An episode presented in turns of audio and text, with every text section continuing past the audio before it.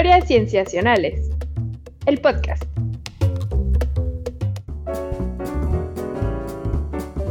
Bienvenidos a Historias Cienciacionales. Una vez más estamos grabando para ustedes para traerles aquellos temas en la ciencia que nos han interesado y que queremos abordar un poco más a fondo. Yo me llamo Víctor Hernández y estoy muy contento de saludar a, mis amigos, comenzando por Sofía Flores. Hola Sof.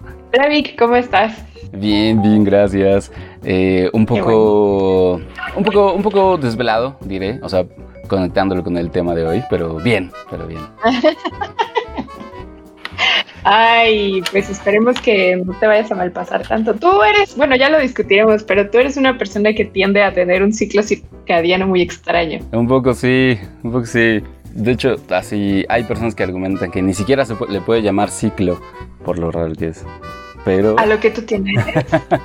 No, no, no. Lo digo solo porque es muy irregular, pero debería. Seguro sí. Están ahí, ah, seguro bueno, dejémoslo para más adelante. Qué interesante. Vamos a platicar también con nuestro querido Rodrigo Pacheco. Hola, Pach. Hola, Víctor, Sofía. Qué gusto platicar con ustedes. Como siempre. Nuestro querido Patch, un ave tempranera donde las haya. Ay, sí. Creo que justo sí. Ir a ver Creo que ya me hice bien mañanero. me convertí en lo que siempre odié. en, lo que juré atacar. No convertirme. No, está genial, está genial. Oigan amigos, pues antes de pasar a nuestra sección, queremos agradecer a nuestros Patreons que nos apoyan desde patreon.com diagonal cienciacionales. Si a ti que estás escuchando esto te interesa apoyarnos de esa manera, puedes entrar a nuestra página y ver las distintas recompensas que tenemos. Por ejemplo, la de participar en nuestra comunidad en Discord, donde platicamos de un chorro de cosas, incluyendo los temas del episodio, los temas de las breves o, bueno, simplemente echar el cotorreo, el chismecito científico en patreon.com diagonal cienciacionales. Y ahora sí, eh, pasamos pues al tema de nuestro episodio porque efectivamente, Sof, el tema que vamos a tocar hoy tiene que ver con nuestros ciclos, pero platícanos un poco más. Sí, eh, bueno, ya vamos a empezar con el tema. ¿O vas a decir como, o vamos a ello? Ah, bueno, vamos a ello, yes. Oiga, pues ahora que están hablando de esto, eh, o sea, yo admiro mucho la capacidad que tiene Vic de mantenerse despierto, trabajando en cosas que urgen hasta bien entrada la noche. Y también la capacidad que tiene Patch de estar súper fresco viendo pájaros ya antes de que amanezca.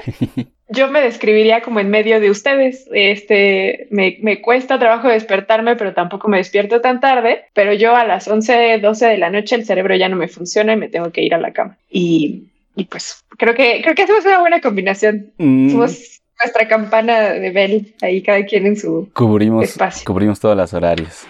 ¿Qué es cuando grabamos este episodio? Sí, exacto. pues sí. Bueno, pues justo como lo decíamos y como lo mencionaste al inicio, Vic, este episodio va a ser sobre ciclos circadianos, que también se le conoce como ritmos circadianos o como el estudio de estos ciclos, que es la cronobiología. Y que como lo menciona el nombre, pues Cronos viene justamente de esta idea de tiempo, de reloj, y pues biología, pues no tengo que, describirlo, ¿no? Y justamente eh, lo que hace estos estudios o lo que hacen es pues conocer estos cambios que por lo general siguen una tendencia de 24 horas de día y de noche, eh, luz y oscuridad y que tienen implicaciones en el caso de los animales, en el caso de los humanos específicamente, pues para cuestiones físicas, mentales y de comportamiento. Pero en realidad los ciclos circadianos se han visto no solamente en humanos y en animales, sino también en plantas y en eh, microbios, en microorganismos. Y como les decía, tampoco únicamente se restringen a estos ciclos de luz y oscuridad, sino que también se pueden ver, por ejemplo, ciclos em, pues que siguen, por ejemplo, una tendencia asociada, por ejemplo, a la luna, a estos 28 días, y pues el más claro es el menstrual, en el caso de las mujeres, y bueno, también en otros mamíferos, pero en realidad esos no son ciclos circadianos porque la palabra circadiana significa cerca de un día. Entonces, en realidad estos se restringen únicamente a los 24, 24 horas, pero no quería dejar pasar de mencionar también a los que tienen esta cuestión que va más allá de estos días. Perdón, de estas 24 horas. Qué, bueno, que lo mencionas, porque justo hay otros ciclos que incluso les llaman circanuales para hacer esa diferencia, como por ejemplo los ciclos de migraciones de animales como las mariposas o, las ¿sabes? Eh, a ese tipo de ciclos que son circanuales. Qué interesante, Patch, porque me imagino que, por ejemplo, también eh, las, los árboles, por ejemplo, ¿no? Esta cuestión de perenne y, los que no son perennes, pues también tienen, supongo que, una tendencia ahí hormonal que los hace responder a, a las estaciones del año, ¿no? Claro, sí, sin duda.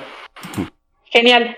Bueno, pues justamente estos ciclos circadianos, como todo en esta vida, pues nos podemos ir a los antiguos griegos que justamente en el siglo IV antes de nuestra era, pues hablaron ya de estos procesos circadianos, pero en realidad podríamos más bien decir que, eh, y bueno, también podríamos hablar de egipcios y chinos y ya saben, pero en realidad si nos restringimos a, esta cuestión colonialista de la ciencia, podemos regresarnos en realidad al siglo XVIII, eh, cuando concretamente este, em, pues todavía eran naturalistas, eh, Jean-Jacques de Ortous, en mi francés, él justamente lo que hizo fue eh, observar un ciclo de casi 24 horas en la planta de la especie Mimosa púdica, que es esta plantita que si ustedes tocan, se, sus hojitas se cierran. Sí, sí, que se retraen, eh, como, como si temieran.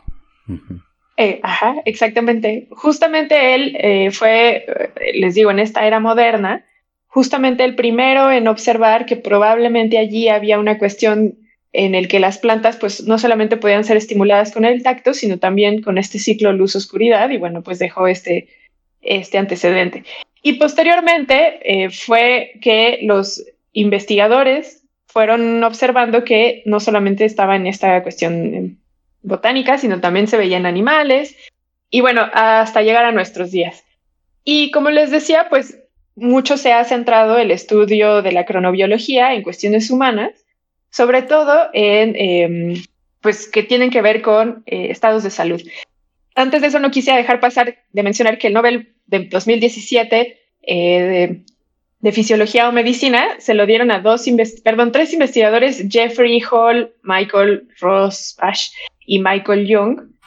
A ellos les dieron el premio Nobel justamente porque por su trabajo en ciclos circadianos. Y ellos lo que hicieron fue trabajar con moscas de la fruta y e identificaron allí un gen o una, un, perfil genético en el que vieron que pues hay cierta actividad que se da en la noche y que cuando amanece, cuando sale el sol, pues las plantas, perdón, las moscas degradan dicha, dichas proteínas y pues entonces eh, hay ahí una cuestión, como les digo, circadiana. Entonces, en el 2017 les dieron el Nobel a ellos por trabajar con moscas de la fruta pero en el caso de los humanos, pues se ha trabajado mucho en esta cuestión cerebral y, cómo el cerebro es el que regula todas estas funciones en el cuerpo y concretamente en lo que ellos llaman este reloj interno que tenemos eh, en, el, en la zona de nuestro cerebro que se llama el, núcleo supraquiasmático y que sea más o menos, sí. Pero antes de pasarnos al, al humano y a entender la salud, a mí me parece muy interesante que lo dices quita de la pena de que se probó en moscas. Y a mí me sorprende mucho que tanto las moscas, como lo estás comentando, como nosotros, tenemos siglos circadianos. Y me acuerdo mucho de un artículo que hablaba que incluso en medusas, que son pues organismos que se van muchísimo más atrás en el árbol evolutivo de los animales. Y también mencionas que las plantas, entonces podemos eh, empezar a asumir que estos ciclos circadianos que responden a la, generalmente al ciclo de 24 horas que vive la Tierra del día y la noche, pues viene muy, muy, muy, muy atrás y está sumamente conservado. Es un muy buen apunte el que haces, Patch, porque justamente eh, también el que se haya visto en microorganismos, o sea, en microbios, habla también de eso, de que probablemente podríamos rastrear este con un reloj molecular esta situación incluso hasta los primeros albores de la vida probablemente. No, tengo ahorita el dato, pero sí es una cuestión súper conservada. Em, que lo bello, que lo bello de todo eso a mí me parece es que, pues, eh, o sea, pensándolo tiene sentido porque este es el planeta en el que vivimos, ¿no? O sea, el planeta que tiene un ciclo de 24 horas, un poquito más, un poquito menos. Y entonces, una de las primeras circunstancias ambientales a las que la vida se adapta, pues tiene sentido que sea eso, ¿no? El ciclo que tiene este planeta. Ya otros planetas con otros ciclos, pues bueno, se las arreglarán. pero en el nuestro, pues es así, y a mí me parece muy bello eh, verlo desde ese punto de vista. Ahora que lo están diciendo ustedes dos, me quedo pensando a qué otras cuestiones los humanos o los organismos nos hemos adaptado. Y no sé, pienso por ejemplo en la altitud, ¿no? Que podría parecer que no tiene tanta implicación, pero sí se ha visto que hay genes asociados, por ejemplo, en poblaciones peruanas, específicamente humanas, asociadas a la altitud y cuestiones sanguíneas, por ejemplo, ¿no? Este, o sea, sí es muy interesante cómo los humanos, bueno, el manejo, el conocimiento que manejo, pero seguro hay otras adaptaciones al ambiente y seguro hay adaptaciones que no han surgido, ¿no? No sé, me quedo pensando justo en eso, como en, en qué cuestiones ambientales no nos, no tenemos ninguna relación con ellas. Y me recordaste, Vic, ahorita que hablaste de esta tira de Kino de Mafalda, cuando Mafalda despierta a su papá y le dice, oye papá, mientras nosotros dormimos en China están trabajando. le dice, ¿te das cuenta de que lo que nos separa es la cama? claro. Claro, y así podemos decir con todos los otros seres vivos, ¿no? Sí, lo que nos separa es el dormir. ¿Es el qué? el dormir, ah, la capacidad de dormir. Es muy mm. extraño que todos estemos durmiendo al mismo tiempo. A mí eso siempre me ha, me ha parecido muy interesante. En fin, ya estamos exacto, Víctor es el único que no está durmiendo. Mientras tú, querido escucha, duermes, Víctor seguramente no. Exacto.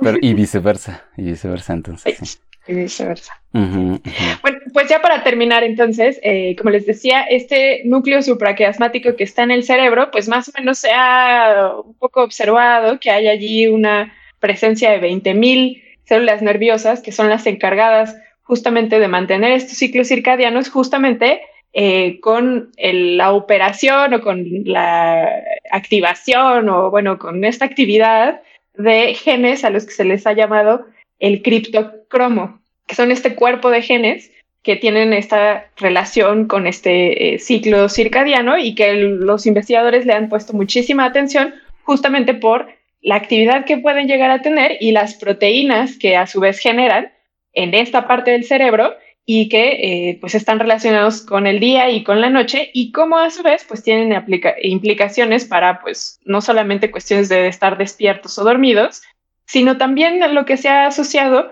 con, con esta cuestión, ¿no? Entonces, pues, sabemos perfectamente bien hoy en día que el ciclo circadiano afecta, por ejemplo, la liberación hormonal. Y como les decía, pues eso a su vez se asocia con, en el caso de las mujeres humanas, pues con el ciclo menstrual, pero aún así, pues el que ustedes, por ejemplo, les dé hambre, varias veces al día, no sé cuántas veces al día les dé hambre, pero por lo menos tres, y que les dé a ciertas horas del día, por ejemplo, pues eso es su núcleo supraquiasmático trabajando. Sí. El que también ustedes tengan ciertos hábitos eh, alimenticios, el que, por ejemplo, a veces estén muy hambrientos o que, pues, no sé, con una vigilia o con un descanso prolongado, pues no, no tengan como esta necesidad de comer tanto, pues también tiene que ver con eso, ¿no? O la, la misma digestión, ¿no? A veces nos pasa que, em, no sé, por ejemplo, cuando una de las recomendaciones que hacen cuando tienes jet lag, el jet lag, recordemos que es esta cosa que nos da cuando nos movemos de uso horario, una de las recomendaciones que hacen es que tu primera comida después de moverte a este nuevo lugar al que llegues, que sea muy pesada, para que entonces pues, tu sistema digestivo trabaje, te dé mucho sueño, te vayas a dormir y al otro día amanezcas como fresco. Claro, y, o sea, no es que sea la clave para resolver el jet lag y no me van a dar el premio Nobel por esto, pero a lo que voy es que pues, justamente está tan asociado nuestro, nuestro dormir y nuestro despertar con la comida y con el sistema digestivo, que es una de las sugerencias que hacen para que no te pegue tanto el jet lag. Y finalmente, pues también la temperatura corporal, el que eh, estemos, eh, que por ejemplo no es lo mismo cuando nos vamos a dormir y el, estemos calientitos en nuestra cama a cuando estamos calientitos que recién nos despertamos, ¿no? Seguramente todos han experimentado esta sensación de no querer despertarse, perdón, no querer levantarse porque están bien calientitos en su cama. Y mucho tiene que ver con que la temperatura varía a lo largo de la noche, cómo se va regulando con las cobijas. y lo, lo mismo a lo largo del día. Y lo mismo pasa, por ejemplo, con las mujeres, ¿no? Eh, a lo largo de estos 28 días, nuestras temperaturas corporales cambian. Entonces, este, pues sí, allí hay una cuestión que, que está asociada. Y sin embargo, las investigaciones recientes están hallando que hay otros tipos también de relaciones con estos ciclos circadianos. Entonces, concretamente, por ejemplo, se ha visto que la salud mental está asociada también con estos ciclos circadianos, mucho por la relación que hay con los desórdenes del dormir. Entonces, por ejemplo, las personas que tienen depresión, pues tienen una modificación en su patrón de dormir, ya sea que duermen mucho o tienen insomnio, por ejemplo. ¿Y eso de qué manera afecta? Ya sea tanto la recuperación de la depresión o una, eh, un refuerzo de esa depresión. Eso, por ejemplo, con salud mental. Pero también, y como lo vamos a ver en este episodio, específicamente en este episodio, muchas de las nuevas tendencias tienen que ver con el sistema inmune y cómo eh, parece ser que no están tan separadas una de la otra, es decir, el ciclo luz-noche y el, sistema inmune. Y con nuestro invitado del día de hoy, con el doctor Ricardo Orozco, hablaremos también de una línea de investigación que él está empujando que tiene que ver con el envejecimiento y los ciclos circadianos. Y está buenísimo, sí, que entre más lo conocemos, o sea, más podemos entonces comenzar a velar esas relaciones que tiene con cosas que no sospechábamos, pero también, y quizá eso también es de mucho interés, eh, cómo podemos ajustarlo, ¿no? Para ayudarnos a vivir mejor. Pero bueno, hermoso, pues vamos a ver muchas cosas en este episodio. Les propongo que vayamos. Entonces, este eh, esta relación que nos platica Sof sobre sistema inmune y ciclos circadianos, pues bueno, estamos empezando a descubrir varias cosas, pero eh, platícanos particularmente de este estudio que nos quieres contar. Sí, rápidamente también les cuento de este paper, como dices Vic, es un, un paper que se publicó justamente el, a finales de noviembre del 2021 y que se publicó en la revista Nature in Immunology, que es de acceso abierto, en realidad no es un paper, es una carta, bueno, un letter, pero básicamente lo que hacen es reforzar esta línea de investigación que tiene que ver, como les decía, con el, análisis de la relación que hay entre ciclos circadianos y sistema inmune. Fue un paper que publicaron varios autores, principalmente de instituciones alemanas y suizas, y lo que ellos hicieron fue trabajar con em, células en ratones. Específicamente ellos observaron cuál era la migración de las células dendríticas hacia los conductos linfáticos de la piel de estos ratones, justamente para conocer cuál era este proceso rítmico. Y también lo hicieron en células epiteliales humanas para un poco hacer esta comparación. Lo que ellos entonces hicieron fue... Son las de la piel. Sí, de hecho, lo que ellos hicieron fue de estos ratoncitos, les tomaron un exudado de las células de sus orejas, de la parte interna de sus orejas, para justamente conocer estas células em, dendríticas. Y entonces analizaron la expresión genética de estas células y justamente los dejaban dormir y luego les hacían la toma otra vez de muestras para ver cómo migraban estas células en sus cuerpos y conocer, como les digo, cuáles eran estas, eh, estos perfiles genéticos que cambiaban. Y lo que ellos encontraron, eh, después de hacer estas, bueno, como les decía, observaban la actividad de los ratoncitos, los dejaban despiertos en la noche y, en el día pues dormían. Y cuando los ratoncitos acababan de despertar era que les hacían la toma de las muestras y cuando se iban a dormir les hacían otra toma de muestras. Y lo que ellos observaron es que justamente hay un gen, que es el gen BMAL1, que controla a su vez otros tres genes, que son el CCL21, CCR7 y L 4VE1 y estos genes están asociados justamente con el sistema inmune de los ratoncitos. Y lo que ellos entonces al ver esta situación, ya sé que ahorita nomás les dije cuatro genes, pero lo que ellos identifican con estos cuatro genes es que esta actividad es esencial para generar una inmunidad adaptativa no me voy a meter en muchos detalles porque luego esto se vuelve un poco, ya saben que el sistema inmune es un poco complejo, mm. pero el sistema, eh, eh, la inmunidad adaptativa, hay dos tipos de inmunidades y entonces aquí igual me pueden ayudar un poco chicos, pero la inmunidad adaptativa es la que se da cuando el cuerpo de alguna manera aprende sobre este patógeno que entró al cuerpo, ¿no? Entonces, eh, tenemos la inmunidad que es la, inmediata, que es cuando el cuerpo inmediatamente detecta que hay un patógeno y lanza todo su equipo de proteínas para atacar o para defender de este patógeno.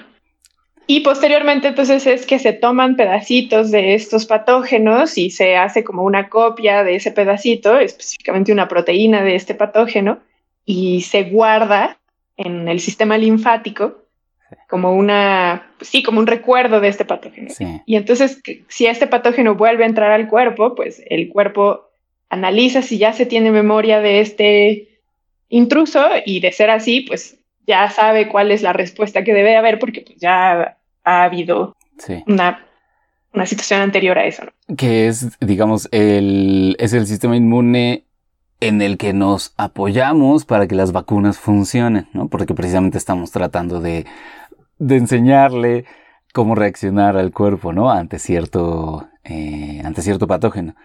Exactamente, justamente es eso, Vic. Entonces, eh, en estos, bueno, cuando los investigadores de este paper observan que efectivamente lo, estos cuatro genes que les menciono están asociadas con esta inmunidad adaptativa, lo que ellos entonces es que mencionan es que ah, podría haber una situación importante para tratamientos que tienen que ver con vacunaciones o eh, cuestiones, por ejemplo, del cáncer también. Eh, pues también eh, no hay, no entiendo, bueno, sí, lo entiendo, pero no quiero cometer errores y por eso no quiero hablar de más.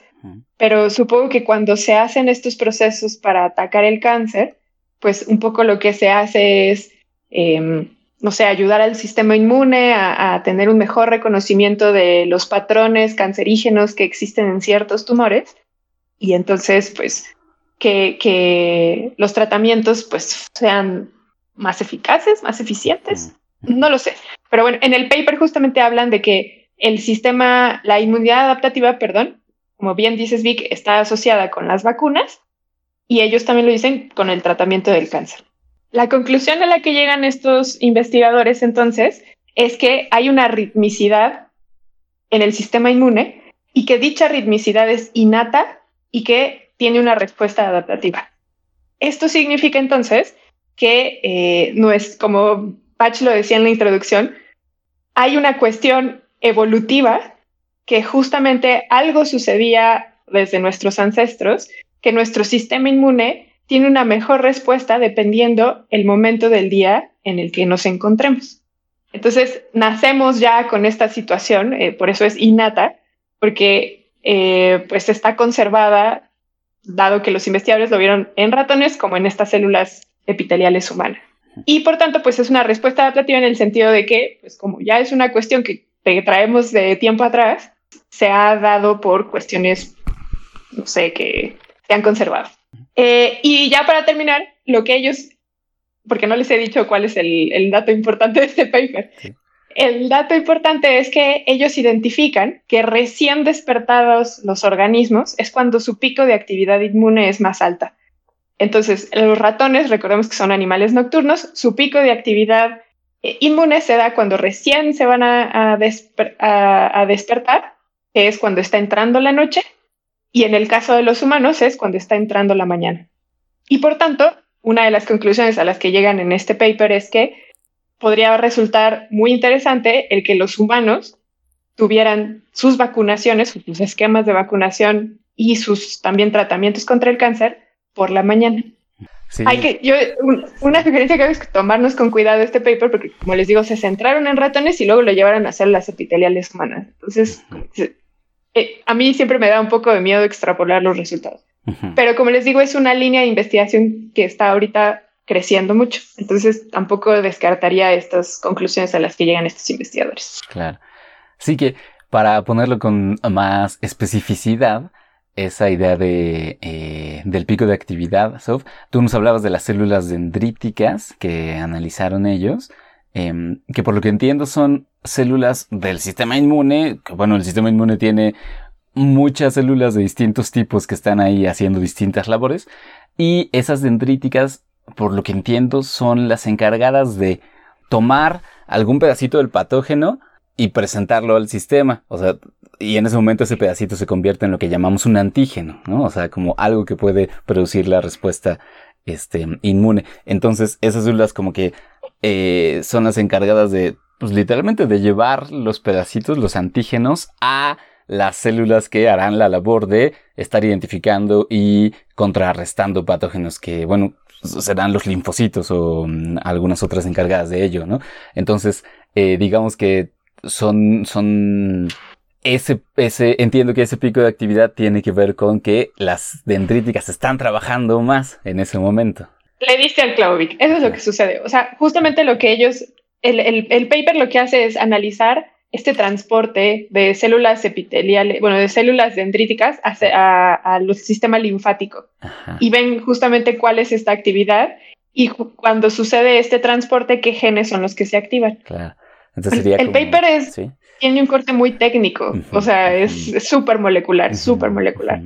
Pero básicamente es, lo que tú acabas de decir es lo que ellos analizan. Me imagino que debe ser como, em, o sea, es como ir a la escuela temprano en la mañana. O sea, el momento de aprendizaje tempranito, así, después de que te despiertes. También, sí, puede ser. Sí, o...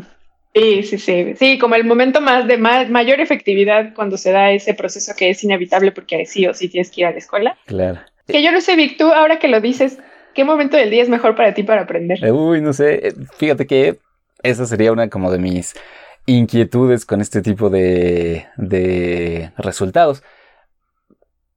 O sea, eh, lo que ellos encuentran es que el pico de actividad está después de despertar, ¿no? Inmediatamente después de despertar. Pero eso implica que eh, si nosotros tenemos un ciclo un poco movido, ¿no? Respecto a lo usual en la especie, ¿funciona igual? ¿O será que las personas que nos levantamos más tarde nos perdemos ese pico de actividad estando dormidos? No lo sé. Sería una de mis inquietudes. Sí, es una muy buena pregunta de investigación. Sí, y, No, no, adelante. No, yo iba a cambiar de tema, pero dilo, Pach. A mí me llama la atención del paper fuera de lo que investigan, pero tiene un, aspecto muy técnico y de eh, investigación. Sí, no, es una cosa horrible. O sea, si ustedes son amantes de las cuestiones este, eh, ¿cuál es la palabra? Eh, ¿Moleculares? Sí, es que, sí, o sea, es, parece que está escrito en código. Mm. Si de por sí la jerga científica es incomprensible, este de verdad está escrito, eh, es ilegible. pero, pero sí. Y, y yo lo que iba a decir es que no sé ustedes si escucharon, yo sí lo llegué a escuchar y por eso me metí a este paper, que justamente cuando fue la vacunación ahora para la pandemia, recomendaban que fuera uno temprano. Mm. Y bueno, no tanto para evitar filas y luego que siguieras con tus actividades, etcétera. Pero escuché mucho que decían que recomendaban que fueras temprano justamente como para, pues, pues, para que tuviera mayor efectividad la vacuna, pero también para que fueras viendo cómo te ibas sintiendo, etcétera. Claro. No sé si ustedes escucharon algo así. sí, exacto. Sí, oigan, pero también a mí una de las preguntas que me pareció muy interesante que ellos mismos plantean hacia el final en sus conclusiones es la de preguntarse por qué, ¿no? O sea, si efectivamente el sistema inmune tiene esta, este ciclo, estas oscilaciones a lo largo del día, o sea, la pregunta sería ¿por qué? ¿Por qué tendría, por qué tendría que estar gobernado por un cierto ciclo, ¿no? Por un cierto ritmo. Eso claro que nos llevaría como a las ideas de eh, o sea, preguntarnos, ¿será una adaptación efectivamente o será el resultado de una combinación de cosas que resulta que también tienen este final? O, qué, ¿no? O sea, me parece una pregunta también muy interesante a largo plazo, por supuesto, ¿no? Pero la de preguntarse por qué el sistema inmune tiene este, estos ciclos también. Sí, a, mí, a mí me viene de bote pronto pensando en estas hipótesis que justo cuando despiertas, pues te enfrentas al día, ¿no? Y me llama la atención esto que dicen incluso en nocturnos, eh, cuando empiezan su día, ya sea en la noche, eh, es similar, ¿no? Que aumentan sus, pues, tienen muy buena respuesta en, en cuanto inician el día. Y a mí me parece que apunta a eso, que es cuando empiezas tal cual tu día como animal y, y pasa a muchas cosas, empezando por el desayuno, ¿no? Introducir eh, ciertos objetos a tu boca y de los cuales vas a obtener energía, pero muchas veces contienen eh, muchos otros organismos, empezando por lo, son bacterias. Puede haber una gama de bacterias, hongos, insectos, plantas, bla, bla, bla, bla, bla. Y tu organismo tiene que trabajar y enfrentarlos. Y ya que viene descansado de la noche o de, de tu ciclo de éxtasis, pues, eh, de estasis, pues ya, ya empiezas todo al 100. Es mi hipótesis. Claro, claro. en todo caso. Yo iba a decir exactamente lo mismo. sí, yo también pienso que, que va por ahí. Claro, sí. Sí, sí. Tiene mucho sentido. O sea, eh, sea o no sea la razón, resulta que es muy conveniente, ¿no? Eh, eh, que esté como esté. Sí. Y, que justo también tiene que ver, o sea, ahorita estamos hablando del despertar y del día, pero también a largo plazo en nuestras vidas, y que tiene que ver con esto del envejecimiento y, y pues la comida que metemos a lo largo de nuestra vida y nuestros patrones de sueño, o sea, también tiene implicaciones a largo plazo y creo que por eso es bueno tener la perspectiva de, del doctor Ricardo. Que precisamente le vamos a preguntar un poco más a detalle algunas cuestiones. Eh, pero no sé si quieras platicar una, alguna cosa adicional, Sof, de este estudio o nos vamos de una vez para allá. No, ya, Sí, fantástico. En estas relaciones que estamos encontrando entre nuestros ciclos, entre eh, qué, tan qué tanto nos protege el sistema inmune, entre lo que comemos y entre los otros organismos que también viven dentro de nosotros. Si se fijan, son como que funciones muy básicas, pero que ahí están, ¿no? O sea, literalmente casi casi el comer, dormir, amar, como la peli. Qué romántico, muy bien, bueno. Qué romántico, Víctor. Ah, pues es la hora del día, es la hora. Vamos pues a ello. Fantástico amigos, estamos en esta sección con nuestro invitado. Eh, estamos Patch y Sof, hola amigos.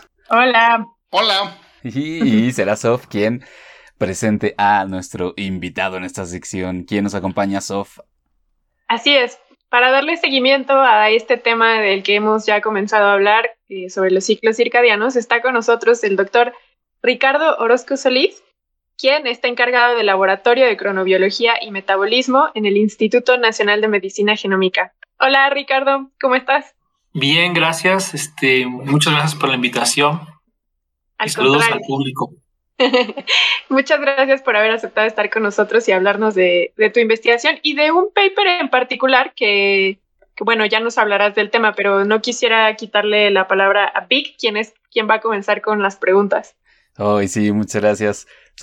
Eh, pues Ricardo, fíjate que el, el, tema que queremos platicar contigo, bueno, e, e, es uno que nos parece muy, muy interesante porque implica esta combinación entre, digamos, una cosa muy fundamental de la física, que es el tiempo, y algo también, pues, fundamental para los seres vivos, que es ese ajuste de la vida que ellos llevan al tiempo que existe en este, en este planeta.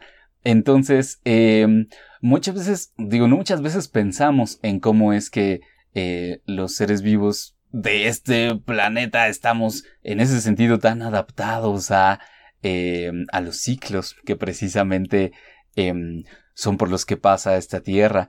Pero quizá la pregunta con la que queremos iniciar, Ricardo, eh, este tema es precisamente preguntarte por la definición de esa Em, de esa cosa tan extraña y que a veces cuesta tanto definir, que es el tiempo. Desde la cronobiología, ¿cómo podemos definir el tiempo, Ricardo? Ok, em, bueno, el tiempo no, yo no lo puedo definir en términos físicos, porque pues, ahí inclusive hay, hay debate, ¿no? No, no, no, no, se sabe bien cómo definir el tiempo, unos dicen que es una cuarta dimensión, este, es, es, es abstracto, ¿no? Sí. Pero en, términos de la biología, eh, en, la cronobiología, los organismos sí, sí tienen un sistema para medir el tiempo. Y esto sucede porque durante, porque la Tierra, la Tierra, gracias a la rotación de la Tierra, este, genera ciclos de luz y oscuridad, sí, de 24 horas, porque la, Tierra gira en su propio eje y son, son en su propio eje y, estos ciclos duran 24 horas. Entonces la vida surgió en estas condiciones precisamente y los organismos pues tuvieron que adaptarse a estas condiciones cambiantes de ciclos circadianos. De ahí viene el término circa, que viene del latín, circa que es cercano, dian, cercano al día, ¿sí? Que, que vendría ciclos de 24 horas. Entonces, los organismos están muy, estamos muy adaptados. Básicamente todos los organismos vivos tienen ritmos circadianos eh, desde las bacterias, inclusive se sabe que desde, desde las arqueobacterias, eh, los hongos, este, los organismos este, eh, invertebrados, los gusanos, por ejemplo, las plantas también y los mamíferos tenemos eh, un sistema de, control circadiano. Y este, hay algunas diferencias y algunas semejanzas, en, el reloj circadiano entre los diferentes organismos, pero bueno, nosotros vamos, nos enfocamos al, reloj circadiano de los, de los mamíferos. Entonces, básicamente lo que sucede es que los mamíferos contamos, eh, los organismos vivos, particular los mamíferos, contamos con un sistema intrínseco dentro de nosotros que mide, mide el tiempo, o sea, que tiene ciclos de 24 horas, que, que inclusive es independiente de los, de los, del tiempo externo, ¿sí? Y esto, eh, en términos históricos, esto lo descubrió, bueno, desde los griegos ya, ya, ellos ya tenían noción de los ritmos circadianos, porque ya saben que los griegos eran grandes observadores. Ya existen, existen evidencias de que los griegos ya tenían conocimiento de esto, que eran grandes filósofos. Pero bueno, yo siempre les comento que, gran parte de todo este arsenal de conocimientos de, las, estas civilizaciones antiguas, Grecia, Egipto, Persia, todo esto, se perdieron cuando se quemó la biblioteca de Alejandría eh, por los cristianos, pero ellos ya tenían evidencias. Posteriormente, ya en el Renacimiento, este, había un, francés, Jean eh, no, recuerdo bien el nombre, un francés este, que él fue el primero que, que descubrió que, el, que, los, que los seres vivos tienen ritmos intrínsecos. Y esto lo vio con una plantita una planta que se llama mimosa púdica, este, la cual él observó que durante el día sus hojas se, levantaban y durante la noche se caían sus, sus, hojas. Entonces él se le ocurrió pensar, bueno, ¿qué pasa si pongo la plantita en una caja, en, oscuridad constante? Porque tenía la plantita en la ventana. Y vio que independientemente de, de, los ciclos de luz oscuridad, la plantita seguía levantándose y, poniéndose y, y sus hojitas se caían este, cuando se supone que se deberían de caer independientemente de, la luz. Este fue el primer eh, dato así eh, sistemáticamente descrito de los ritmos, de que los ritmos son intrínsecos de los organismos vivos. Es decir, estamos adaptados de manera a, nivel genético a estos ritmos circadianos. ¿Y esto de qué nos sirve? ¿De qué les sirve a los organismos tener, tener ritmos? Pues les sirven de, de es un, eh, lo que se ha postulado es que es un sistema de adaptación al medio ambiente muy eficaz porque ya predice lo que va a suceder. Entonces, este, básicamente, todo nuestro, nuestro sistema fisiológico, todo el sistema de, hormonas fisiológico a nivel molecular, todos eh, siguen ritmos circadianos. Entonces, por eso es que son tan importantes.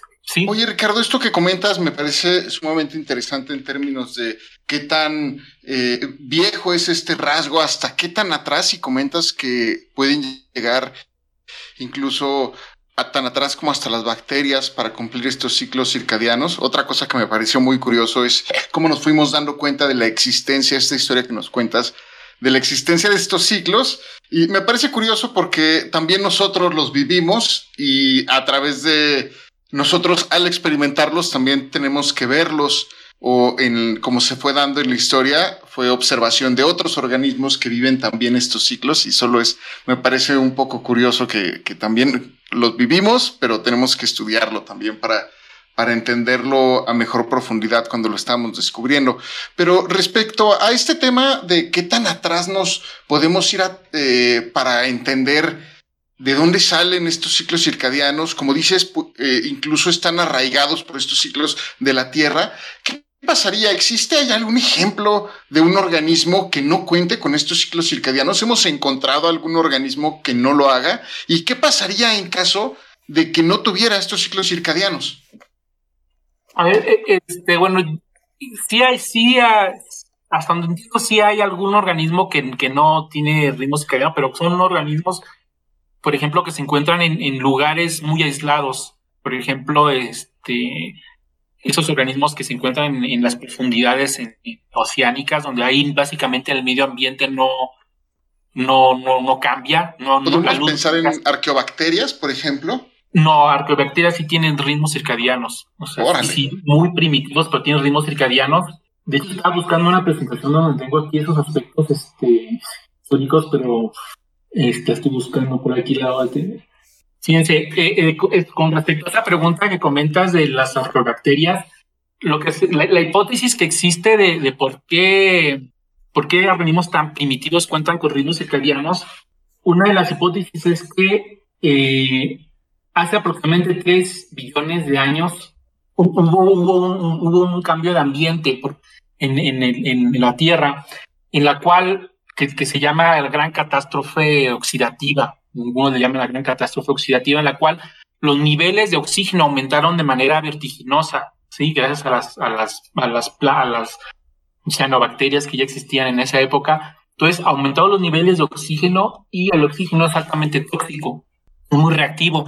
Entonces, eh, muchas, muchos organismos que eran anaeróbicos, pues muchos se perdieron, o sea, murieron en, ese entonces, se extinguieron, pero a, este, se ha postulado de que, de que aquellos que, que, eh, que lograron diferenciar, porque los rayos del sol empiezan a generar más radicales libres con el oxígeno, entonces este, es más tóxico cuando hay sol, entonces los organismos que lograron sobrevivir, crearon unos sistemas muy primitivos, sistemas de, circadianos para predecir estos, estos cambios ambientales en, los, en los radicales de oxígeno, eh, estos cambios este, circadianos y sobre lograron sobrevivir. Entonces se ha postulado que es por ello que los organismos que crearon ritmos circadianos se adaptaron a estas condiciones cambiantes. Pero esto fue supuestamente cuando se dio, cuando se aumentaron estos niveles de oxígeno.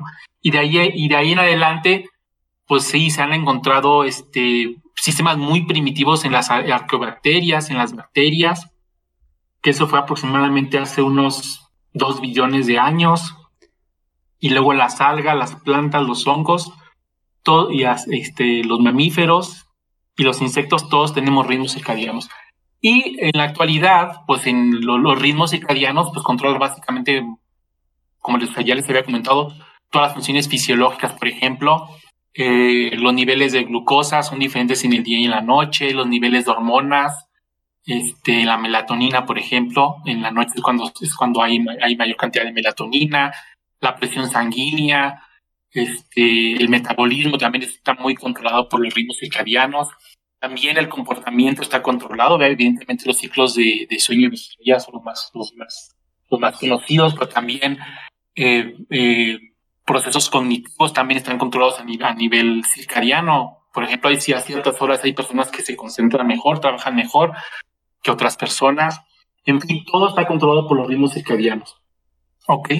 Doctor, y bueno, Ricardo, justamente, eh, en específico en tu investigación, tú, una de las líneas de investigación que tienes es la relación que hay entre estos ciclos circadianos y concretamente en temas de envejecimiento y epigenética, y de hecho, en este artículo del que hablamos, eh, que publicaste en 2014, que hablas justamente de estos tres temas, ciclos circadianos, epigenética y envejecimiento, mencionas esto que se ha investigado en términos de las mitocondrias, por ejemplo, ¿no? Y cómo el uso de nutrimentos, pero también el, ciclo energético, eh, está allí asociado con, con, estos elementos. Entonces, de manera general, ¿o ¿qué es lo que se sabe en relación a ciclos circadianos, envejecimiento y epigenética.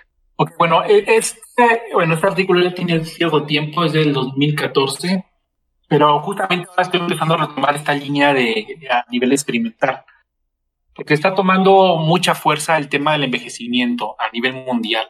Entonces, este, pues vamos a retomar esta parte. Pero la cuestión es que los ritmos circadianos este, como ya les comenté, controlan muchas de las funciones fisiológicas. Y justamente el envejecimiento eh, es, es, un, proceso, es un proceso natural en el cual muchas funciones fisiológicas comienzan a decaer y la, función de muchos, procesos fisiológicos. Y se ha visto que uno de esos procesos justamente son los ritmos circadianos. Este, hay, hay estudios sobre todo en, en, en ratones, en pequeños mamíferos, donde se han estudiado estos aspectos y, por ejemplo, inclusive también en personas, por ejemplo, la melatonina, los ritmos de melatonina o, u otras hormonas como cortisol, o este, disminuyen con la edad. O sea, los ritmos circadianos, las fluctuaciones disminuyen en amplitud. Y amplitud me refiero a qué tanto cambia, qué tan, qué tan fuertes son, si lo vemos como una, como una onda, por ejemplo, los niveles en la sangre de alguna hormona, este es como una, es como una onda y esta amplitud puede ser, es muy amplia en los niños o en, los adultos muy jóvenes de 20 años, son muy amplias estas ondas, pero gradualmente conforme va transcurriendo la edad, estas ondas disminuyen en amplitud, eh, estos, estas oscilaciones y no solo en a nivel de, hormonas, sino también a nivel molecular. Eh, miles de genes eh, se expresan de manera circadiana este, y también pierden amplitud. Entonces, pues esto evidentemente va, va, va, a haber una repercusión a nivel fisiológico en, los organismos. Y eh, pues, pues ahorita muchos investigadores a nivel mundial están enfocando en, en ver cómo se podría eh, reducir eh, los efectos nocivos del envejecimiento, es decir, todas las enfermedades que están asociadas al envejecimiento, por ejemplo, la diabetes, el sobrepeso, la obesidad, este, la demencia, Alzheimer, cáncer, cómo es, cómo es que estas enfermedades que están fuertemente asociadas al envejecimiento, porque de hecho el envejecimiento se considera como, como un, factor de riesgo muy importante para padecer, para desarrollar esas enfermedades, cómo es que se pudieran reducir este, este, riesgo durante el envejecimiento y muchos investigadores están enfocados en, elucidar los mecanismos moleculares que están alterados durante el envejecimiento y que promueven estas, estas enfermedades. Y uno de esos mecanismos, como ya les comenté, pues son los ritmos circadianos. Entonces, uno, un aspecto importante para, para potencial para mejorar eh, la calidad de vida, lo que le llaman envejecimiento saludable, que es lo que, se, es lo que está buscando a final de cuentas un envejecimiento saludable, es mejorar la ritmicidad en los, en, los ritmos circadianos en las personas que, que van envejeciendo. Ahora, si quieren, les puedo platicar de, como qué, protocolos, qué, es lo que existe a, que hay ahorita al momento. Sí, justamente porque otra de las preguntas que yo tengo también es que en el artículo también este que mencionas y bueno, que ahora nos comentas que has retomado la investigación, uno de los conceptos que a mí me llama la atención es que hablan de maquinaria circadiana y también hablan de que los genes se pueden volver circadianos justamente dependiendo de estos factores eh, nutrimentales y metabólicos. Entonces, eh, igual ahí ya en esto, enlazándolo con los procesos y procedimientos de, investigación, ¿cómo es esto? Es decir, eh, me, imagino que ustedes tienen ya identificado ciertos genes, pero pero justamente con este cambio, con esta adaptación, ¿cómo es que funciona? Y también, ¿cómo es que funciona en términos evolutivos? Es decir, ustedes me imagino que también hacen análisis eh, generacional y ven cambios epigenéticos de una generación a otra. Entonces, sí, cuéntanos un poco de, por favor, de cómo es este proceso de investigación, método, por favor. Ok, bueno, en, con respecto a esto, que les comentaba de, de retardar los efectos del envejecimiento, ya hay, ya hay toda una serie de estudios de, de hace 10 años o más, hace 20 años, en los cuales se ha observado uno de los protocolos que es muy potente para, para reducir el envejecimiento. Es, es, hay, bueno, hay varios protocolos, pero que están basados en el aspecto de nutricional. Entonces, hay varios protocolos, por ejemplo, la, restricción calórica, este, que ese, ese es un, es un, es un protocolo muy potente que se ha visto que en diferentes organismos este, desde organismos muy, muy primitivos como las levaduras, eh, también se ha visto en gusanos, en, este, en, aplicia, eh, también se ha visto en, este, en las moscas, en las mosquitas de la fruta, en, en roedores, evidentemente en ratas y en ratones, en, también en simios, y también ya se está, se está estudiando en humanos, se ha, se ha observado que la restricción calórica eh, promueve un mejor, un envejecimiento saludable, sí, es decir, que hay menos los animales viven más, viven mejor, este, etcétera. Y eh, lo que se ha observado en, el aspecto de, del reloj circadiano, bueno, es que estos, todos estos protocolos de restricción calórica, bueno, la restricción calórica es uno, otro es la restricción temporal de alimento, es decir, que los alimentos se den a ciertas horas de la, del día exclusivamente, estos, estos protocolos nutricionales inciden sobre, sobre maquinarias moleculares que se les, se les conocen como sensores nutricionales, que son vías de señalización como, como AMPK, mTOR, eh, las sirtuinas, que estas van a sensar, van a sensar estos niveles energéticos a nivel celular y van a generar, van, van, a, van a generar respuestas celulares, ¿sí? respuestas a nivel de, expresión de genes, qué genes se van a encender y qué genes se van a apagar. Eh, a, nivel, a nivel celular, a nivel, fisiológico, van a generar respuestas y este, estos, estos, estos eh, es por, por, ello que estos, estas vías se están estudiando muchísimo. Y uno de los aspectos que tienen estas vías, interesantemente, es que también inciden, también modulan al reloj circadiano. Sí, es decir, eh, por ejemplo, se ha visto que la restricción temporal de alimento, bueno, pero antes, antes de comentarles esto, eh, les voy a comentar algo más general que es importante para que se entienda. yo les había comentado que el reloj circadiano va a oscilar independientemente de los factores ambientales, ¿sí? porque es intrínseco. Sin embargo, puede ser modulado por los factores ambientales. Esto se les denomina Zeitgebers, que viene del, alemán dador de tiempo. El Seiger más potente que existe son los ciclos de luz-oscuridad, ¿sí? Es el, es el más importante.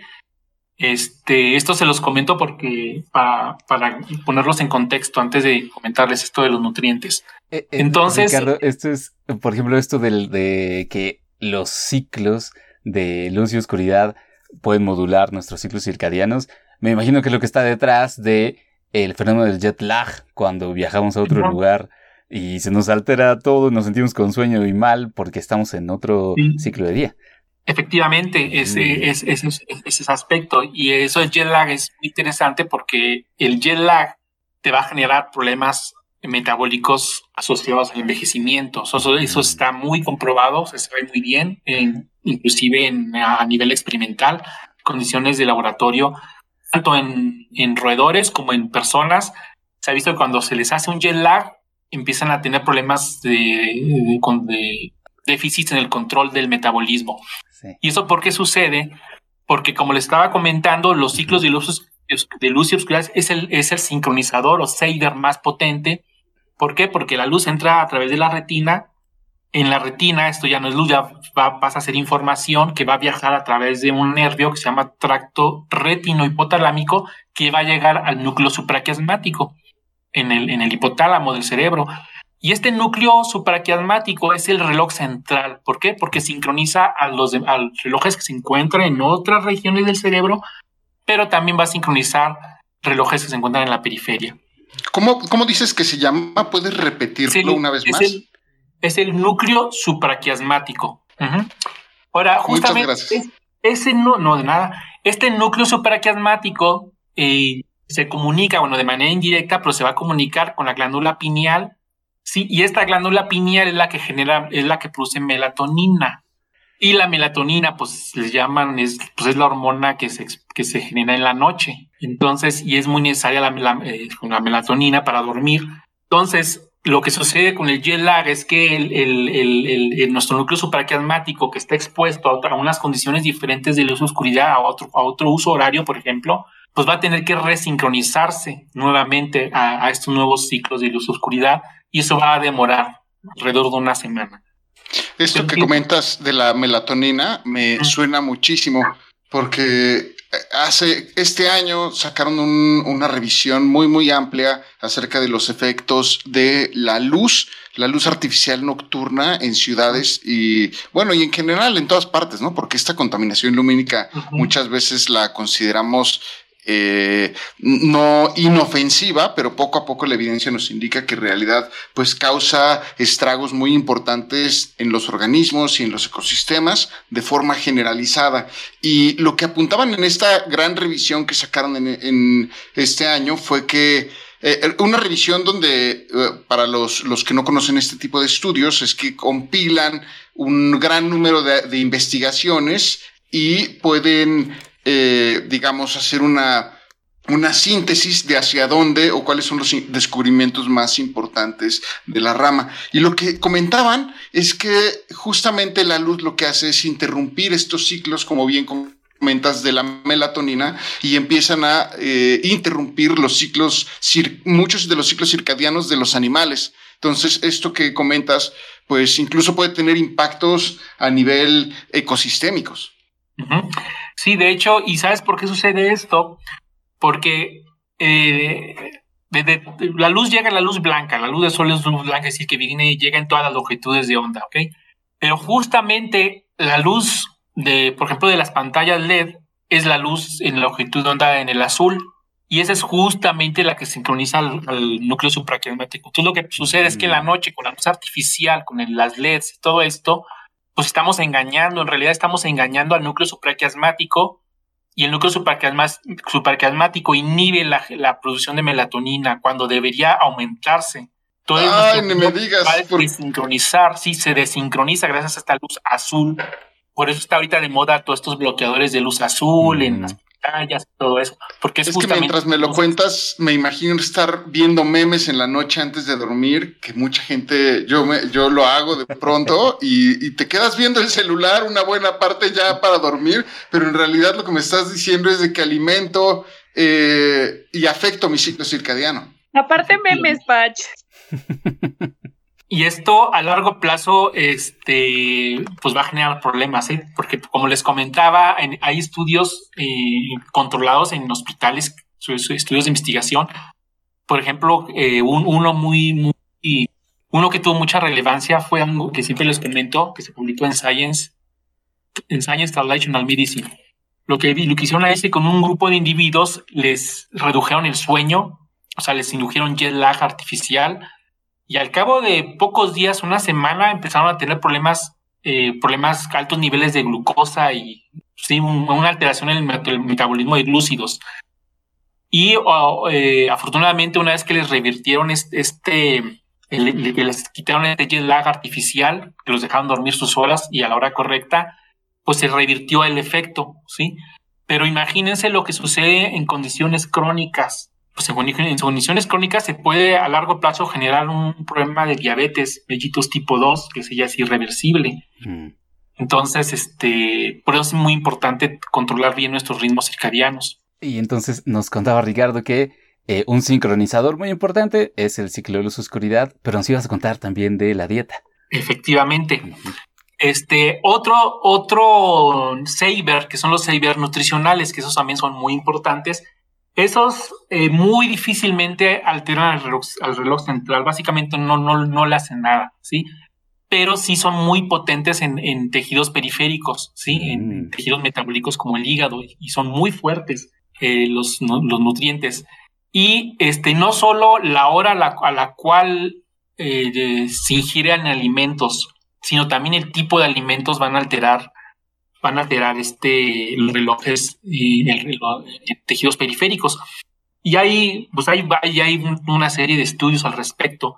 Pero nosotros, este, cuando yo estaba en el postdoc allá en California, publicamos un artículo muy importante que se publicó en Cell. Y ahí lo que vimos es que en, en, ratones alimentados con dieta hipercalórica, ¿sí? Dieta obesogénica, al libitum, es decir, ellos podían comer a la, hora que quisieran, todo el tiempo que quisieran y se ponían obesos. Pues los ritmos circadianos, muchos cientos de genes que normalmente oscilaban de manera circadiana, es decir, que, se encendían a ciertas horas y a, otras horas, después de 12 horas se bajaban eh, y que este, perdieron oscilación. Pero un nuevo grupo de genes comenzaron a ganar oscilación. y por lo tanto, bueno, y observamos a nivel molecular qué, qué estaba pasando.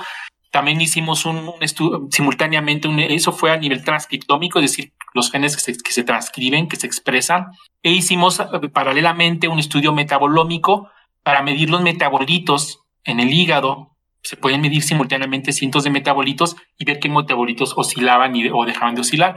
Y vimos que sí se generan cambios importantes en el tanto en el transcriptoma como en el metaboloma circadiano de estos ratoncitos. Ahora, otro estudio eh, muy relevante que se publicó por el grupo de Panda, más o menos por esa época, este, él está en San Diego.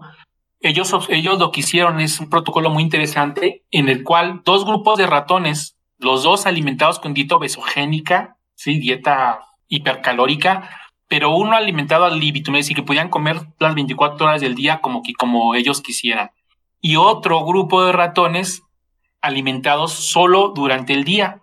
Eh, perdón, perdón, solo durante la noche, porque los, ratones son nocturnos, ¿sí? Ellos comen durante la noche porque en el día duermen. o sea, nosotros es al revés, pues ellos observaron que cuando se les, se les restringe la alimentación solo durante la noche, aún comiendo el mismo número de kilocalorías, es decir, exceso de kilocalorías, esos ratones no ganaron eh, el mismo peso que ganaron los animales obesos, los aldivitum. O sea, se protegieron de, de, sobrepeso y de muchos otros, tuvieron muchos beneficios metabólicos, ¿sí?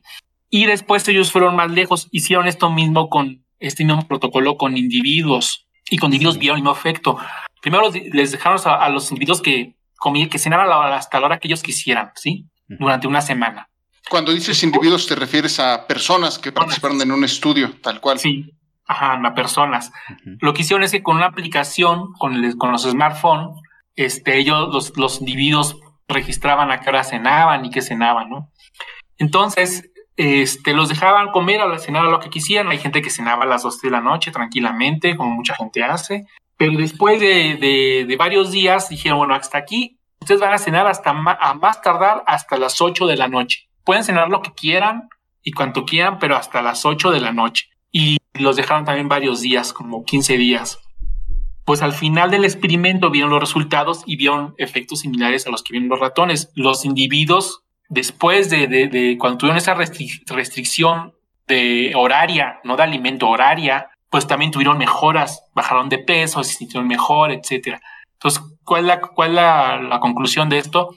Que, que los alimentos actúan como, como, eh, como savers porque los ratones vieron que los animales que se alimentaron solo durante la noche, todos sus ciclos circadianos en cientos de genes aumentaron en amplitud, o sea, si eran más robustas sus oscilaciones. Y acuérdense de lo que les comenté, que los individuos jóvenes, sus oscilaciones son muy robustas, tienen amplitudes muy altas, y los individuos que envejecen, sus oscilaciones son muy tenues. Lo mismo sucede con la dieta hipercalórica. La dieta hipercalórica provoca que, que las oscilaciones disminuyan en amplitud sí, los ritmos pierden este, fuerza. Entonces, este, porque actúan como ver los alimentos. Entonces, la conclusión es que no hay que cenar muy tarde. Mm, todo esto. Ah, es que sí, muy anotado, porque normalmente, bueno, yo no sé si sea que no, no esté tan cercano a esta información que nos estás comentando. No sé si sea yo en realidad, pero no, no había escuchado eh, que la dieta se tenía que manejar de una forma eh, de una forma tan integral y las repercusiones tan importantes que son no solo los ciclos circadianos en términos de, la luz y nuestras actividades, sino también en términos del consumo y que los dos al parecer juegan un papel muy importante e incluso de forma independiente. Me imagino que incluso entre las dos podrían eh, tener un efecto sinérgico en, en, en, detrimento de la salud de los individuos. O sea, eh, ¿te refieres al... A ver, ¿cómo, cómo, dijiste? Ah, me refiero a que incluso, por un lado, las personas son eh, pueden afectar sus ciclos circadianos si eh, interrumpen sus ciclos de día y la noche. Pero por otro lado, también pueden interrumpirlos si comen a deshoras o si ingieren ah. alimentos. Me imagino que si ocurre una combinación de estas situaciones en donde tienes una alta ingesta calórica, pero además eh, no cumples y interrumpes todo el tiempo tus ciclos circadianos, me imagino que los problemas que pueden emerger podrían llegar a ser sinérgicos, podemos pensar que todavía puede ser más allá de lo que sería una parte de un problema u otro. Es que es básicamente es parte de lo mismo. Cuando la gente se desvela, o sea, cuando la gente come muy noche, también va a tender a, a buscar alimentos más hipercalóricos. Eso también está comprobadísimo, inclusive en roedores. Que se, alimenta, entonces. buscan alimentos calóricos. Sí, si te desvelas, vas a ver que te van a, te van a ganas de comerte una pizza. Mm. Y obviamente, pues la gente pues va a cenar muy tarde, este, va a comer alimentos muy hipercalóricos en, la, en altas horas de la noche, y es un círculo vicioso, ¿no? Claro. sí.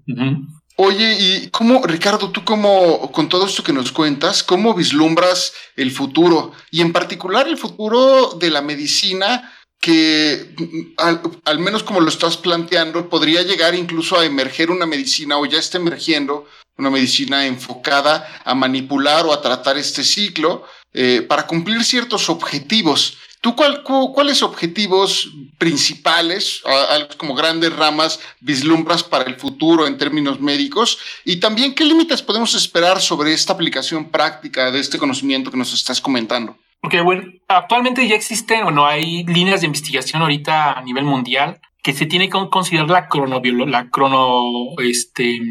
¿Cronobiología? No, no, esto es la cronoterapia. Oh, ok. Sí, aquí eh, lo, este, lo que ya se está haciendo es que, eh, por ejemplo, tanto los fármacos, fármacos como las dietas que se tienen que suministrar a ciertas horas del día nada más. Esas ciertas horas del día en las cuales se va, vamos a tener efectos más efectivos. Esto, eh, bueno, de hecho, esto ya, ya, se, ya se utiliza. En, por ejemplo, en, para el cáncer, hay ciertos fármacos que, que, ya los hacen en términos de cronoterapia, si le dan, le dan al individuo la, las medicinas a ciertas horas del día, y esto va a generar más eficacia como agente anticancerígeno, pero también va a generar menos, menos este, efectos secundarios. Esto, eso, se llama cronoterapia yo lo que creo y, muy seguramente va a suceder, este, ahorita a nivel clínico no se considera básicamente la cronoterapia bajo ciertas excepciones, como esto que les comento del cáncer en algunos, en algunos tipos de cáncer, en algunos lugares. Pero es algo que se ve en el futuro, va a ser más común. Este, se tiene que considerar el cronotipo de cada individuo, sí, porque cada individuo tenemos un cronotipo diferente. Esto se puede medir simplemente con midiendo, por ejemplo, hormonas en la saliva cada ciertas horas y se puede identificar con un tipo de individuo y hacer una medicina personalizada de acuerdo al cronotipo de cada individuo para que incida sobre el reloj circadiano en, los individuos y tenga, efectos benéficos. Y esto ya se está, como les comento, ya se está haciendo.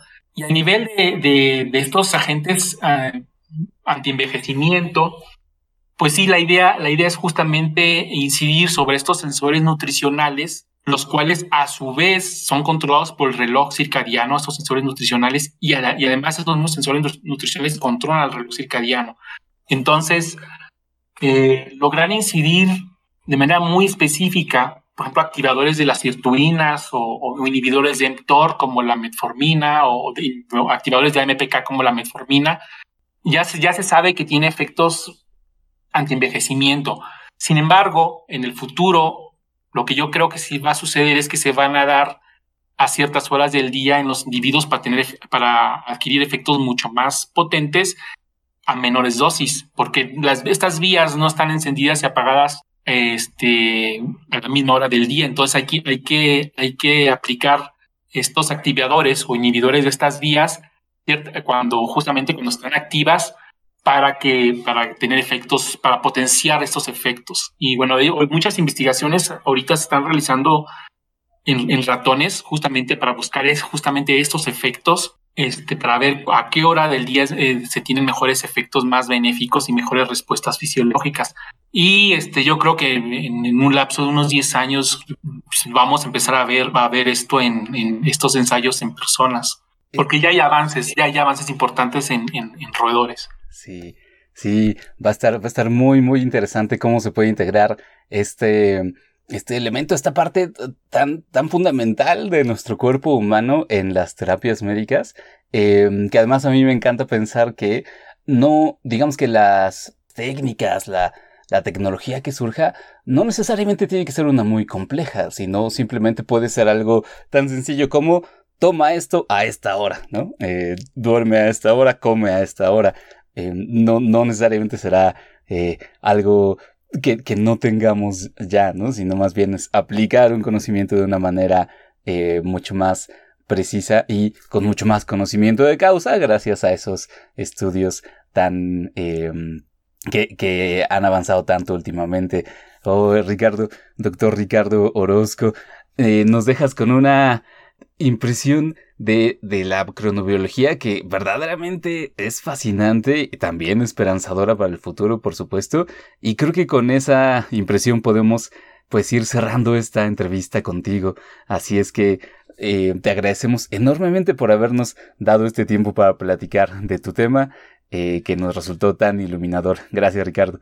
No, al contrario, muchas gracias a ustedes. Oye, para también eh, decirle a nuestra audiencia si quiere ponerse en contacto contigo o seguir algo más de tu trabajo, ¿cuál puede ser un método de contacto para que ellos te busquen? No sé si tal vez algún perfil de una red social o otro método de contacto directo. Pues me pueden escribir al, correo electrónico pues, si tienen alguna duda, alguna inquietud o algo, este, se los puedo decir, que es dr orozco con z s arroba inmegen.gov.mx. Fantástico. Pues muchísimas gracias. Ahí tenemos entonces ese medio de contacto. Gracias. Pues muchas gracias. Pues esa fue nuestra charla con nuestro invitado amigos y con esto vamos ya cerrando este episodio que esperamos que les haya gustado, que les haya parecido interesante y ya saben que eh, estamos muy, nosotros estamos muy deseosos de escuchar lo que tengan que decirnos y lo pueden hacer a través de nuestros diversos métodos de contacto que cuáles son, Sof. Recuerden que nos pueden encontrar en Instagram en arroba cienciacionales, lo mismo que en Twitter. En Facebook estamos como Historias Cienciacionales y en SoundCloud o en cualquiera de sus plataformas de streaming favoritas nos pueden también seguir. Y recuerden que en cada una de nuestras plataformas intentamos darles un poco de diversidad de contenido. Entonces, así como pueden escuchar los audios, pues por ejemplo en Instagram se pueden enterar de las breves que publicamos y que tienen pues esa intención de darles ese pedacito de de noticias científicas, pero que les traemos lo más novedoso y que, como bien dice Patch, está en la frontera de, lo, que está sucediendo en la ciencia actual. Y bueno, en Facebook y en Twitter, pues enterarse de nuestras noticias, de los anuncios que hacemos, pero, pero siempre estar en contacto con nosotros. Y no menos importante, nuestra página de internet que pueden encontrar como cienciacionales.com. Allí también los aconteceres más importantes de lo que hacemos y de lo que nos gusta y de lo que hablamos, pues también ahí lo pueden encontrar. Y ya de manera personal, para que entablen la conversación con nosotros, nos pueden encontrar en Twitter y voy a empezar con Vic. ¿Cómo te encuentran a ti, Vic? Como arroba Víctor Rogelio, a ti, Pach. A mí me pueden encontrar como arroba Pacheco VV. A ti, Sof. Y yo estoy como arroba Soflof. Y recuerden que si quieren apoyarnos pueden hacerlo a través de nuestro Patreon en patreon.com diagonal cienciacionales, eh, donde hay diversos montos por los que pueden apoyarnos, también diversas recompensas, entre ellas, por ejemplo, participar en nuestra comunidad que tenemos en Discord, donde también podemos interactuar y eh, platicar, charlar, compartir los memes, etcétera, que tanto nos gustan. Amigos, muchísimas gracias por este episodio y muchas gracias a todos y todas por habernos escuchado. Hasta pronto.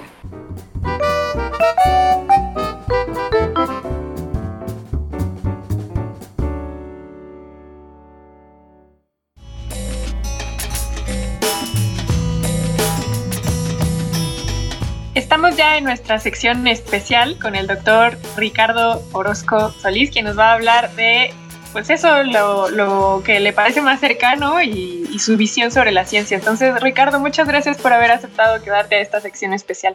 Gracias.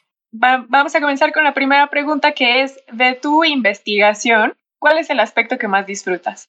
Pues lo que más disfruto, pues yo creo que es aprender. Siempre aprender y pues saciar un poco la curiosidad, ¿no? Yo creo que ese es, es la curiosidad es algo intrínseco de los seres humanos. Eh, entonces, este, pues sí, entender cómo funcionan las cosas, cómo, y en, mi caso, pues me gusta entender cómo funciona la vida. Mm. Este, es lo, son los aspectos que más disfruto. Responder preguntas y este, y que las preguntas te lleven a otras preguntas. y, e integrar pues lo que hacen todos los colegas, ¿no? A, nivel mundial y ir todos colectivamente avanzando, ¿no? En, los conocimientos. Y este, y eventualmente, pues que se pueda resolver algún problema colectivo, ¿no? De, de, los individuos, problemas de salud. Mm. Genial. Eso, eso está genial. Muchas gracias, Ricardo. Pasemos a la siguiente pregunta que es, de tu área, ¿de qué cosa estás seguro que es verdad, pero todavía no hay suficiente evidencia para confirmarlo? ¿De que estás seguro que es verdad? Sí. Ah, ¿Alguna intuición? pues déjame pensar. Es que es, es, difícil porque, o sea, normalmente uno, uno este, se apoya en las publicaciones, en los periodos que van saliendo y, y, en los resultados que, se están dando, ¿no? Entonces, este, pues, uno confía en, en los resultados que, que, que, se, obtienen los colegas. Eh, y la ciencia va avanzando muy, muy lentamente. O sea, la ciencia debe avanzar por pasos muy pequeños, pero firmes. Entonces, este, normalmente, este, en general, yo considero que, que todas las, referencias bibliográficas que uno va leyendo, este, siempre tienen un alto grado de certitud. A lo mejor puede que sean no el 100%, pero sí un alto grado de certitud, este, porque se van retroalimentando en conjunto, ¿no? De, de que van haciendo todos los colegas de manera simultánea. Eh, pero pues obviamente pues pueden haber preguntas más filosóficas que son que tan son difíciles de contestar, ¿no? Este y que toda, por ejemplo a nivel de neurociencias eh, es más hay muchas preguntas sin responder, ¿no? Por ejemplo, ¿cómo es que se codifica la memoria? Por ejemplo, eso estamos todavía no se entiende bien. Eh, esos aspectos son más, más complicados de entender, pero hay avances en, el entendimiento del, sistema nervioso, ¿no? Por ejemplo, una de las áreas que también estoy, que, he trabajado, de hecho ya va a salir una publicación, una, revisión que fue aceptada recientemente en Neuropsychopharmacology, en la cual habla de la depresión y los ritmos circadianos. Entonces, este, es interesante que, pues que, que, ya se entiende que la, la, las interacciones entre las neuronas, cuando hay un mayor número de interacciones neuronales, este, esto mejora, mejora la, la, a las personas, ¿no? En su, su, estado de ánimo, que esto se llama plasticidad neuronal, y cuando hay una disminución de, de esta plasticidad neuronal, pues disminuye el estado de ánimo, o sea, se, se ve reflejado inmediata, inmediatamente.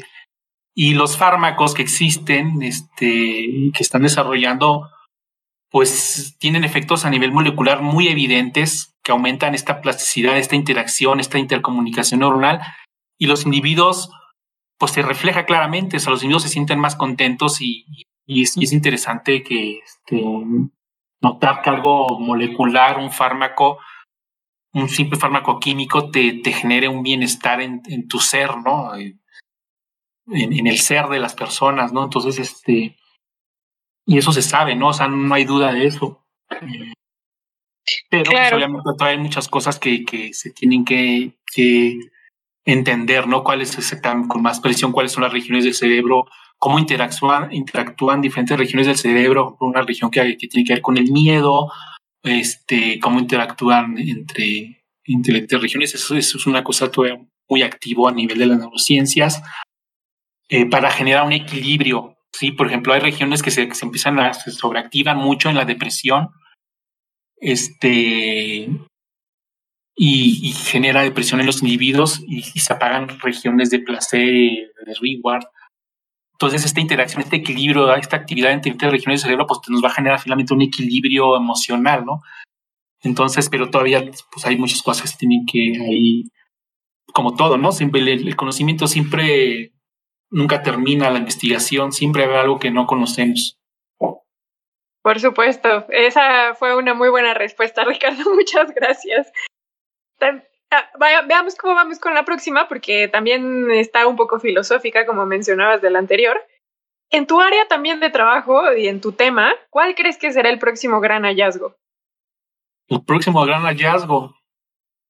Hmm. Esa es, una buena pregunta. ¿eh? Por ejemplo, los ritmos circadianos, uno de los aspectos en los ritmos circadianos que, que, está así como misterioso este, es cómo es que, cómo es que, cuáles son los, cuáles son los factores que hay en, a nivel humoral, es decir, a nivel de las, en la sangre. Hay factores que todavía no conocemos, sabemos que existen, pero no los conocemos y, y tienen un papel de comunicar, comunicar a los diferentes órganos y tejidos, sí, como comunicarlos este, y sincronizarlos. porque bueno, tenemos relojes circadianos en, en los diferentes órganos. Entonces, este, existen evidencias, por, por ejemplo, con respecto a esto, esta cuestión del envejecimiento. Hay experimentos que se han hecho este, muy interesantes en los cuales se ha puesto, por ejemplo, suero de, de, individuos jóvenes o, en, ratoncitos jóvenes en ratoncitos, en ratoncitos este, viejos y se ha visto que sí mejora, mejora, tiene efectos anti, envejecimiento, ¿no? Pero es, pero además aumenta, aumenta la ritmicidad en estos ratones viejos. O sea, es, es una cuestión así como que pero no, no se ha identificado qué, qué hay, ¿no? Pues qué exactamente qué es. O sea, se sabe que existe, pero no se sabe qué es.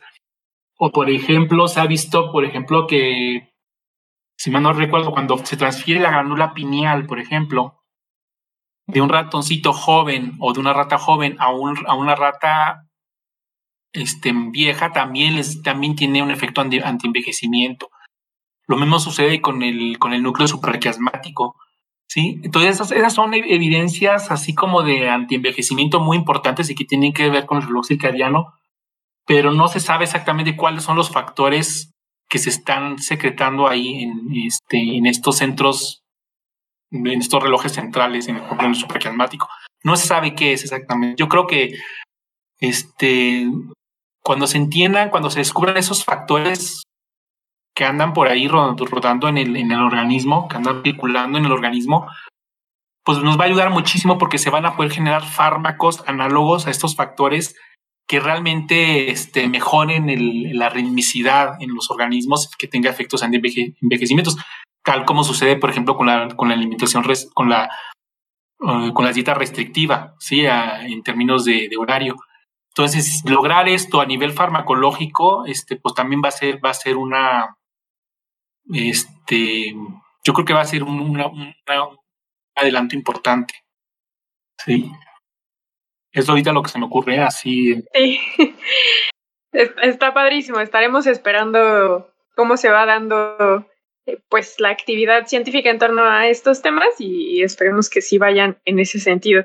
Pasemos a la siguiente pregunta, que es, si tú tuvieras acceso a una cantidad ilimitada de recursos, entendiendo recursos en el amplio sentido de la palabra, ¿qué proyecto de investigación harías? Uy, pues imagínate, no, pues, pues podría utilizar las técnicas más modernas que, que hay ahorita y que nomás que uno así con el ojo. Por ejemplo, hay técnicas de, de por ejemplo, el single cell sequencing, que es una técnica costosa. Bueno, ya en México empieza a ver, empezamos a, pero es costoso, en la cual se pueden analizar, por ejemplo, ese es un ejemplo, ¿eh? analizar este, el transcriptoma, por ejemplo, un transcriptoma es analizar miles de genes simultáneamente, cómo se expresan, ¿sí? Cómo se controla su expresión. Miles. Entonces, a la fecha lo que hacemos es agarrar un tejido, una región del cerebro, tejido, el, hígado, y se, y se hace, y se, y se hace el transcriptoma, se analiza el transcriptoma. Pero en tanto en cerebro, sobre todo en cerebro, pues hay diferentes tipos celulares ahí metidas eh, en, el, área que extraemos. Entonces, esta técnica de single cell sequencing lo que hace es que se analiza el transcriptoma completo, pero de cada célula individual. Eso sería de gran utilidad, por ejemplo, porque, por ejemplo, nosotros ahora estamos estudiando a un ratón que no contiene Bimal, que es uno de los relojes centrales de los relojes de los es uno de las de las genes o proteínas importantes en el, control de los, ritmos circadianos, que es este Bimal. Entonces, estos ratones que nosotros tenemos no contienen Bimal, pero únicamente en los astrocitos, que son un tipo de, células gliales que se, encuentran, que se encuentran en el cerebro. Entonces, ciertamente ya hicimos algunos transcriptomas, pero esos transcriptomas en, cuando trajimos esta área del cerebro que estamos analizando, nos trajimos neuronas, astrocitos y otro tipo de, células cerebrales y no nos trajimos, no nos pudimos extraer exclusivamente esos astrocitos que no contienen bimal. Entonces tenemos una mezcla ahí de, células. Con esta técnica que les comento, podríamos haber analizado específicamente qué pasa eh, a nivel transcripcional en estas células que no contienen bimal en los astrocitos, porque separa las células y las analiza una por una. Entonces no lo podemos saber. Es una cosa que me gustaría hacer. Otra cosa que ahorita se, otra técnica también importante que son las de, las de metaboloma, que son técnicas costosas en las cuales se pueden medir pues miles de metabolitos de, de manera simultánea, bueno, no miles, perdón, es mucho, eso son los transcriptomas. En los metabolomas son cientos de metabolitos simultáneamente, que también son técnicas costosas, este, o también medir el, el, el, acetiloma de las proteínas, que es, por ejemplo, los cambios epigenéticos que suceden en, en muchas proteínas simultáneamente y medir sus grados de acetilación o de fosforilación, etcétera, y, ver y ver ver esto en, de manera en un amplio espectro, o sea, en, cientos de proteínas simultáneamente, cuáles son los cambios epigenéticos que están sucediendo. También es una técnica costosa que no tenemos. Otra técnica que me gustaría utilizar también, por ejemplo, que también, bueno, apenas empiezan a haber grupos aquí en México, pero también es costoso, es la técnica esta de, controlar la actividad de neuronas de manera directa mediante luz, que es la optogenética, que también sería interesante para los estudios de de, neurociencias. Entonces, bueno, pues sí, si tuviera mucho dinero, pues podría adquirir esos equipos y hacer investigaciones mucho más, mucho más sofisticadas. Padrísimo, pues ojalá eh, que sí algún día o, conforme va avanzando el tiempo tengas acceso a estos recursos para que entonces veamos que efectivamente has podido colaborar o trabajar o, o dirigir proyectos de los que nos mencionas. Ojalá que sí. Hacemos votos por eso. Y ya para, ya para terminar, Ricardo, la última pregunta. Si tú viajaras a una isla desierta, ¿qué música, qué libro y qué objeto te llevarías? Hmm. No, pues es que la música, pues es que hay mucha música que me gusta llevar. O sea, me gusta la música clásica, eh, pues yo soy de la generación del metal. Me gusta el metal. Metal, pero metal así ese de los de los 80 90 Ok. Este. Por ejemplo, una canción que me gusta mucho del metal es una canción instrumental que se llama Orion de Metallica. Esa me gusta mucho. Esa me gusta desde que, desde que, estaba, desde que era adolescente. La de Orion. Ok. Y los libros, pues los libros de ciencia ficción me gustan. ¿Algún autor en particular? me gustan los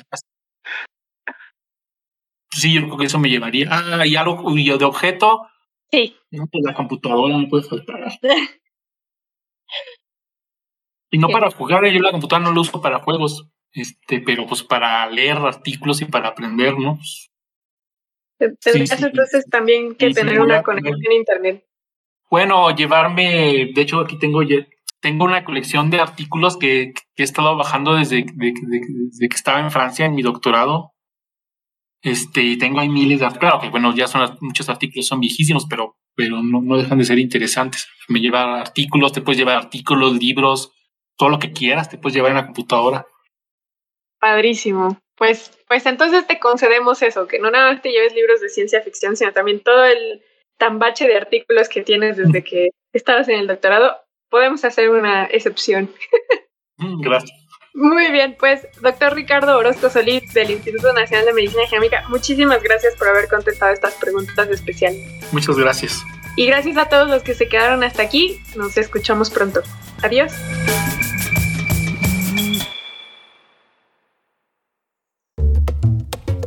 Esto fue Historias Cienciacionales, el podcast